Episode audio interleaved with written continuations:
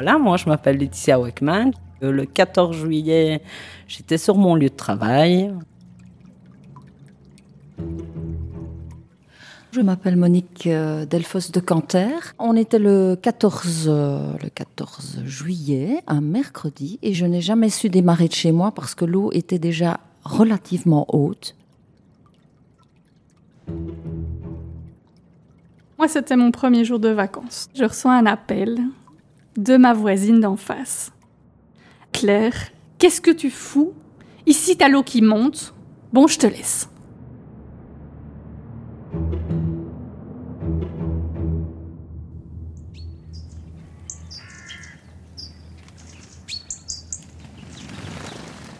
Il y avait dans ce village une cabane si petite que tout le monde l'appelait la boîte à chaussures.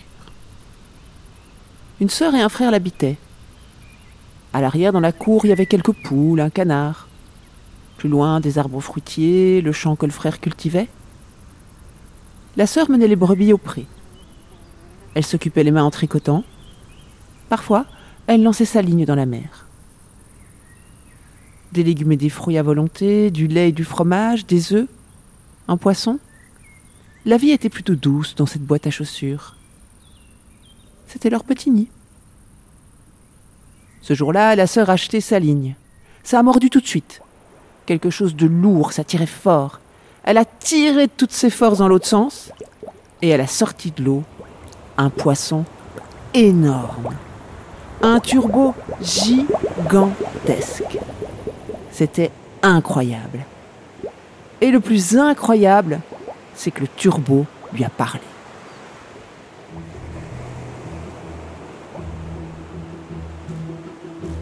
Je ne suis pas un poisson. Je suis un prince ensorcelé. Rejette-moi à l'eau, s'il te plaît. Mais bien sûr qu'elle l'a rejeté à l'eau, un poisson qui parle, un prince ensorcelé, elle n'allait pas le manger. Elle est allée tout raconter à son frère. Quoi? T'as pêché un poisson qui parle, un prince ensorcelé, et tu lui as pas demandé de faire un vœu? Ben non, j'ai pas pensé, je sais pas quoi souhaiter. Mais t'as vu dans quoi on habite? Tu pourrais souhaiter une maison. Elle a trouvé que c'était une très bonne idée. Elle a couru jusqu'à la mer, qui brillait, qui étincelait au soleil. Personne ne pensait que ça montrait si haut. J'avais l'habitude de voir monter l'eau quand j'étais petite fille. L'eau débordait régulièrement en automne ou à la fin de l'hiver. On avait un peu d'eau qui montait dans les caves et qui, qui venait jusqu'au garage. C'est hallucinant. Hallucinant. Et donc ici, dans la rue, avenue des combattants, c'était vraiment, c'était la mer. C'était même plus la Vesdre, c'était un déferlement d'eau immense, quoi. Des vagues énormes, une puissance à l'exagérer. euh.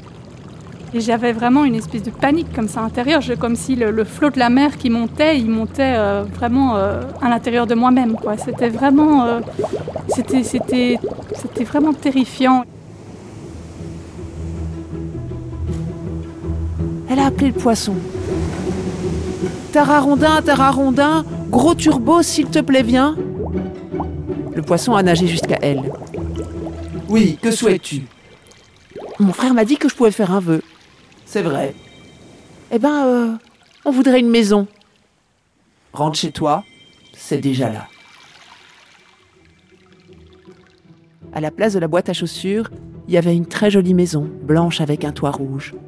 À l'intérieur, tout l'utile et le nécessaire pour mener une vie agréable. Et cette vie agréable, la sœur et le frère l'ont menée pendant deux mois.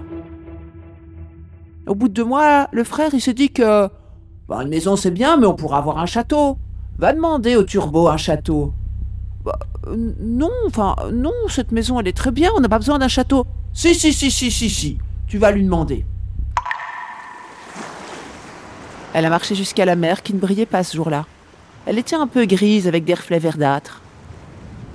Et puis la journée s'est passée d'une manière assez angoissante dans la mesure où je voyais monter l'eau régulièrement. De mon jardin à chez moi, il y a huit marches. Et puis à un moment donné, il n'y avait plus que deux marches.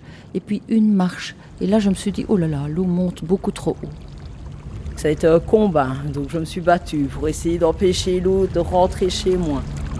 On est rien face à, à l'eau, au feu ou à quoi que ce soit. La nature est plus forte. Elle a appelé Turbo. Tara Rondin, Tara Rondin, gros Turbo s'il te plaît, viens. Mon frère ne veut en faire qu'à sa tête. Le poisson a nagé jusqu'à elle. Que veut-il cette fois? Il voudrait un château. Rentre chez toi. Il l'a déjà. À la place de la petite maison, il y avait un château de briques grises surmonté d'un toit de cuivre. Et à l'intérieur, tout n'était que marbre, marbre, marbre. C'était magnifique. Et dans ce château, le frère, il a vécu très content pendant deux jours. Et au bout de deux jours, s'est dit qu'on pourrait quand même bien demander au poisson que je sois roi, après tout, puisque je suis dans un château, hein Mais non, je peux pas demander ça au poisson. On a besoin de rien de plus. Si, si, si, si, je veux être roi et je veux avoir le pouvoir.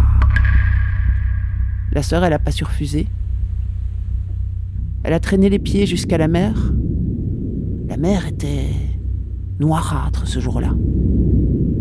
Ce qui est fou, c'est que c'est pas simplement de l'eau, tu vois, c'est de l'eau euh, boueuse. Ça, c'est, en fait, on était dans la merde, pour dire ça très clairement. Le voisin d'en face, sa fosse sceptique, elle a, elle a, elle a, elle a été dégommée dans l'inondation. Donc, au sens strict du terme, on était dans la merde. Et donc, cette, cette boue, cette espèce de d'eau crasseuse des égouts et tout ça, qui a une odeur, mais euh, vraiment euh, infernale, se dépose partout. Elle a appelé le poisson. Tara Rondin, Tara Rondin, gros turbo, s'il te plaît, viens, mon frère crie et tempête. Il veut en faire qu'à sa tête. Le poisson a nagé jusqu'à elle. Et que veut-il cette fois-ci? Il veut être roi. Rentre chez toi. Il l'est déjà. Le château avait triplé de volume. Les tuiles étaient en or maintenant. Et à l'intérieur, il y avait de l'or, de l'or, de l'or partout, le sol, les murs, le plafond. Et au bout de la grande salle, tout en or, sur un trône en or, son frère, habillé d'un manteau d'or, siégeait, une couronne d'or sur la tête, un sceptre d'or à la main. Et dans tout cet or, lui, le roi, il a vécu très content pendant deux heures. Et pendant ces deux heures, il a regardé le soleil qui se reflétait sur l'or, il admirait, et puis le soleil, il a fait ce que fait le soleil, toujours, il s'est couché. Le frère a ordonné Non, soleil, ne te couche pas. Mais le soleil ne l'a pas écouté. C'est un scandale, ma sœur. Tu vas aller demander au poisson que je devienne le maître de l'univers et que je commande au soleil et à la lune. Ben, je peux pas demander ça, mon frère. Je suis ton roi, je te l'ordonne. La sœur est partie. Dehors, la tempête faisait rage. J'ai entendu un bruit, un bruit, un bruit de sterpute, un bruit d'eau. Et alors, euh, et j'ai entendu ma voisine, ma propriétaire qui habite au-dessus de chez moi, qui a crié Monique, Monique, viens, viens, viens. Et elle est descendue et j'ai vu un aquarium derrière mes vitres. Or, pour que l'eau arrive derrière mes vitres, il fallait qu'elle soit entre 6 et 7 mètres de haut. Et là, j'ai eu peur. Là, nous avons vécu une nuit d'apocalypse. Nous avons vu les vitres exploser, nous avons vu l'eau rentrer par les portes, ressortir par les fenêtres, avec le bruit. Et le bruit, c'est surtout le bruit qui reste euh, dans ma mémoire. Et là, j'entendrai toujours cet appel qui, euh, finalement, euh, je pense, pour moi, résonnera toujours plus fort que tous les rapports du GIEC, malgré que, voilà, ceux-ci m'ont beaucoup marqué. Mais il m'appelle et il me dit, écoute, ici, c'est l'apocalypse. Il y avait de l'eau partout, l'eau montait, euh, on ne savait pas où ce que ça allait s'arrêter. euh, voilà quoi, Euh, au deuxième étage, ben, vous voyez voilà, des voitures passer dans la rue, des camionnettes, des gens qui y avaient. Enfin, il y avait vraiment. euh, ça a été un peu l'apocalypse quoi.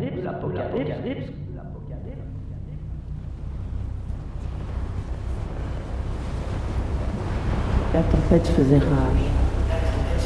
Elle s'est pas entendue appeler le poisson qui a quand même nagé jusqu'à elle. Et que veut-il cette fois-ci? Il veut être le maître de l'univers.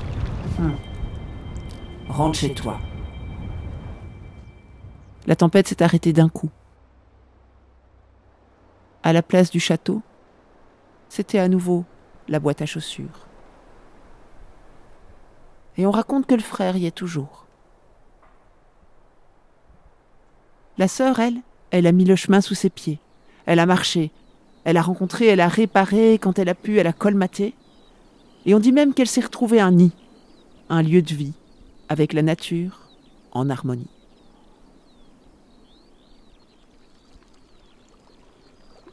En fait, on se rend compte qu'il y a une force, une force qu'on ne peut pas maîtriser. Voilà. Et c'est ça qui m'a, quand même euh, fort interpellée. Donc maintenant, le bruit de l'eau, j'évite. C'était terrible. hein. Certaines personnes disaient qu'elles ne supportaient plus même un robinet qui coule. Oh, l'eau. C'est vraiment. euh, c'est traumatisant. Parce que moi, maintenant où j'ai mis ma caravane, j'ai toujours la hogne et la veste. Donc, durant la nuit, on entend c'est tout. bruit de l'eau. On dit que ça. Ça calme les gens. Ben maintenant, ça ne calme plus les gens, ça les stresse. Ceux qui ont vécu ben, ce qu'on a vécu, euh, ben, l'eau n'est plus du tout apaisante. C'est devenu une peur. Nous, on est des petits gens, c'est pas par nos petits moyens qu'on arrivera à changer le monde ou. euh, voilà quoi. Quand maintenant on parle de réchauffement climatique, ben, pour certains cas, je me dis oui, qu'il y a quelque chose qui a changé et qui fait que ben, on doit faire face maintenant à d'autres soucis qu'on n'avait pas avant et se préparer à peut-être d'autres choses euh, comme catastrophe. Ben, il disait que normalement, on a une chance sur 400 d'avoir une inondation historique de ce type-là. Euh, et cette euh, probabilité, elle est. Il faut faire x9 euh, avec le réchauffement climatique actuel.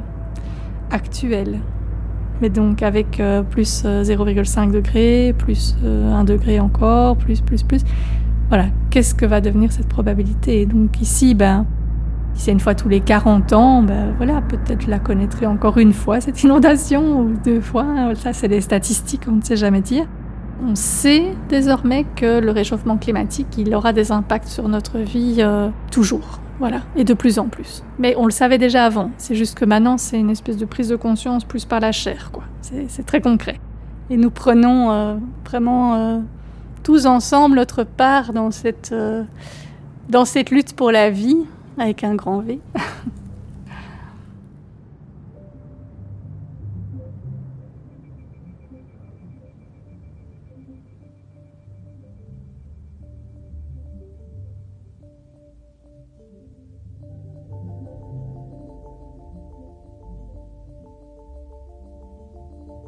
Vous venez d'écouter le Turbo.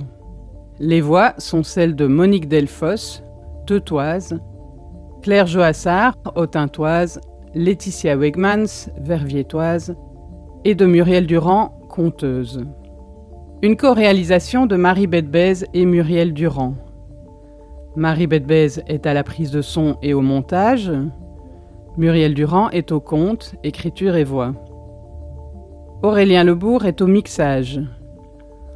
La création de ce docu-fiction sonore a été rendue possible grâce à une bourse de la Direction du développement durable du service public de Wallonie. Merci à l'Arc Verviers ASBL, Action et Recherche culturelle, pour son soutien précieux, en particulier à William Knopf. Le conte est une adaptation d'un conte traditionnel, AT 555.